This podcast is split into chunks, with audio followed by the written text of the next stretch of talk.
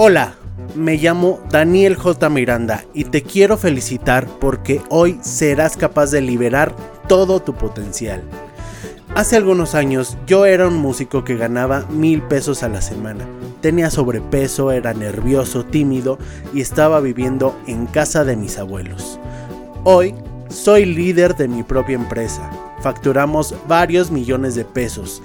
Trabajo desde casa pocas horas al día. Estoy en forma disfruto a mi familia y me voy de vacaciones a donde quiero y cuando quiero. Estoy agradecido pero inconforme. Mi próxima gran meta, hacer mi primer millón de dólares. Pero sobre todo, inspirarte a ti a lograr todo lo que te propongas. Eso sí te advierto, si quieres hacerte rico de la noche a la mañana, mejor lárgate de aquí y cómprate un billete de lotería Tampoco te diré frases bonitas de motivación mañaneras. Mejor vete con Mariano Osorio. Me amarás o me odiarás, pero no podrás ignorarme nunca.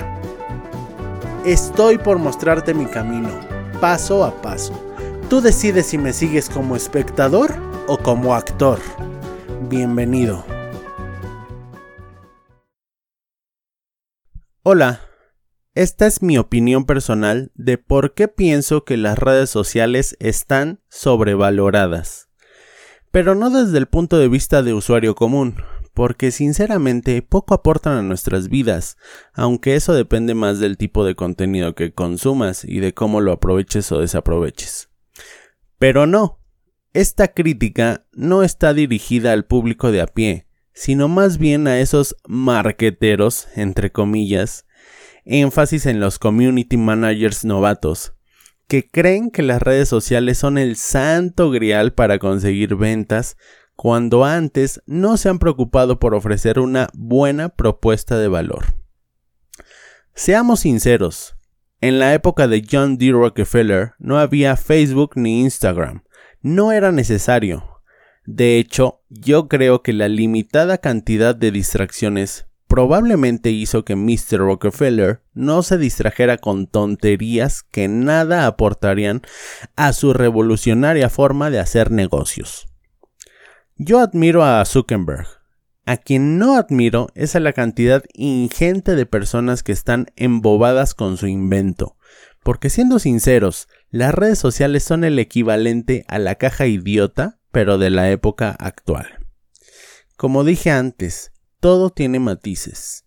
No es lo mismo ver a Laura en América que ver un documental de Nat Geo, por ejemplo.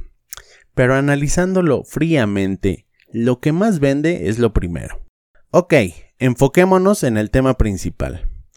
¿Por qué muchos novatos del marketing ven en las redes sociales el santo grial de los negocios? Si bien es cierto que las redes han abierto nuevos canales de comunicación bidireccionales entre marcas y su audiencia, lo cual es un logro poco efímero, recordemos que los medios de comunicación como la televisión o la radio son unidireccionales, pues uno puede gritarle a la televisión que no le interesa X o Y programa, o que no estamos de acuerdo en que coloquen 10 veces el mismo comercial. Sin embargo, Sony Channel nunca se va a enterar de lo mucho que te irrita esa situación. Es ahí cuando entran las redes sociales, que deben utilizarse precisamente para eso, para acercarse a conversar con sus usuarios, ahora llamados fans, responder preguntas en directo, obtener valioso feedback, dar comunicados más personales, etc. El problema es que cuando dichos semigurús te venden la idea de que con X número y tipo de publicaciones se obtendrá mayor engagement, lo cual no necesariamente es mentira. Y que dicho engagement podrá viralizar alguna promoción, producto o servicio con lo cual nos podríamos obtener una base de fans bastante respetable y en consecuencia mayor alcance, mayor cantidad de likes, shares, comentarios, que a su vez nos traerían más fans y todo se retroalimenta en un círculo virtuoso de conocimiento de tu marca, de compartir tus contenidos y de una comunidad enamorada de ti y todo será color de rosa con arcoíris saliendo de nubes hechas de algodón de azúcar. No, si te lo venden súper bien. Y es que a estos muchachos se les olvida una pregunta muy importante. ¿Y qué tal si todos aman nuestros contenidos, pero no vendemos ni un duro? Y si rebosamos de shares, likes, compartir, pero nuestra tienda está que arde de la cantidad de polillas que se están comiendo nuestra mercancía, bien sea ropa, muebles, cupcakes, peluches de Homero Simpson, tarimas, etc. Entendamos de una vez por todas, señores aprendices de marketing. En el mundo online hay dos tipos de monedas. Probablemente existan más, pero para ejemplos prácticos vamos a dejarlo solo en dos. Uno es la moneda social, o sea, likes, shares, compartir, fans, etc. Y segundo es la moneda fiduciaria, o sea, dinero, pesos, dólares o como la quieras bautizar. ¿Quieres que te diga un secreto? Las empresas vivimos de dinero. Sí, admitámoslo. ¿A quién no le gustaría tener un millón de amigos como a Roberto Carlos? Por cierto, saludos a Jaime Bravo. Pero la moneda social en una empresa le funciona para dos cosas. Una, para inflar su ego. Y dos, para tener un canal de comunicación bidireccional con sus clientes, pacientes, seguidores, etc. Siempre y cuando dicha base sea obtenida legítimamente. Ese ya es otro tema. En conclusión, aquí se aplica la pregunta, ¿qué fue primero? ¿El huevo o la gallina? En este caso, ¿qué hago primero? ¿Un producto o servicio que revolucione al mercado, mejor conocido como propuesta de valor? ¿O me enfoco en generar lindas imágenes de gatitos que consigan un montón de moneda social para llenar mi base de fans y ego de personas poco cualificadas para ser mis clientes? Bueno, creo que está bastante claro. Por último, les quiero compartir una pequeña historia de emprendimiento de ropa. Hace algunos años emprendí un pequeño negocio de ropa de mujer. Sí, vendía en el tianguis.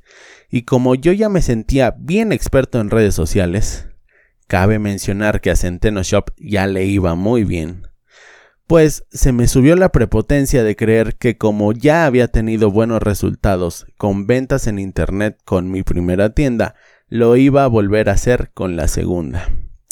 Y fue así como publiqué y publiqué y publiqué contenido en mi página de pantalones para dama.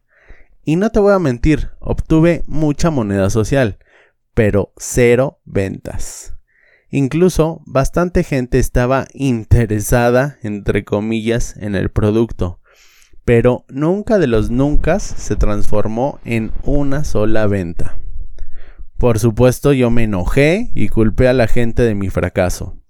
Pero ahora, viéndolo en retrospectiva, sé que hice tantas cosas mal, empezando por mi propuesta de valor que no estaba bien desarrollada, no tenía un canal de captación de leads, no tenía una estrategia para nutrir dichos leads, etc.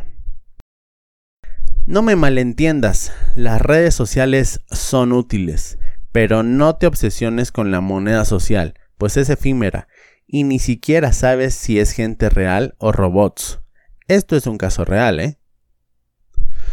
Otro gran problema es cuando Facebook o cualquier otro cambia su algoritmo. ¿Qué pasa si tú has estado uno, dos o cinco años picando piedra, posteando contenido de muchísimo valor todos los días, construyendo una base sólida de fans y de repente a Facebook se le antoja cambiar su algoritmo y decide que ahora ya no llegas al 90% de tu público con posteos orgánicos, sino solo al 50%?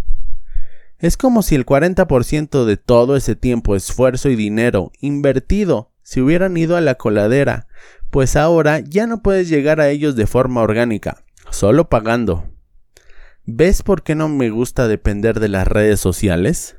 Sí, debemos tener presencia, pues toda marca de la era postmillennial debe de hacerlo. Pero, ¿qué presupuesto deberíamos invertir en construir una audiencia orgánica? ¿Hay una estrategia de por medio?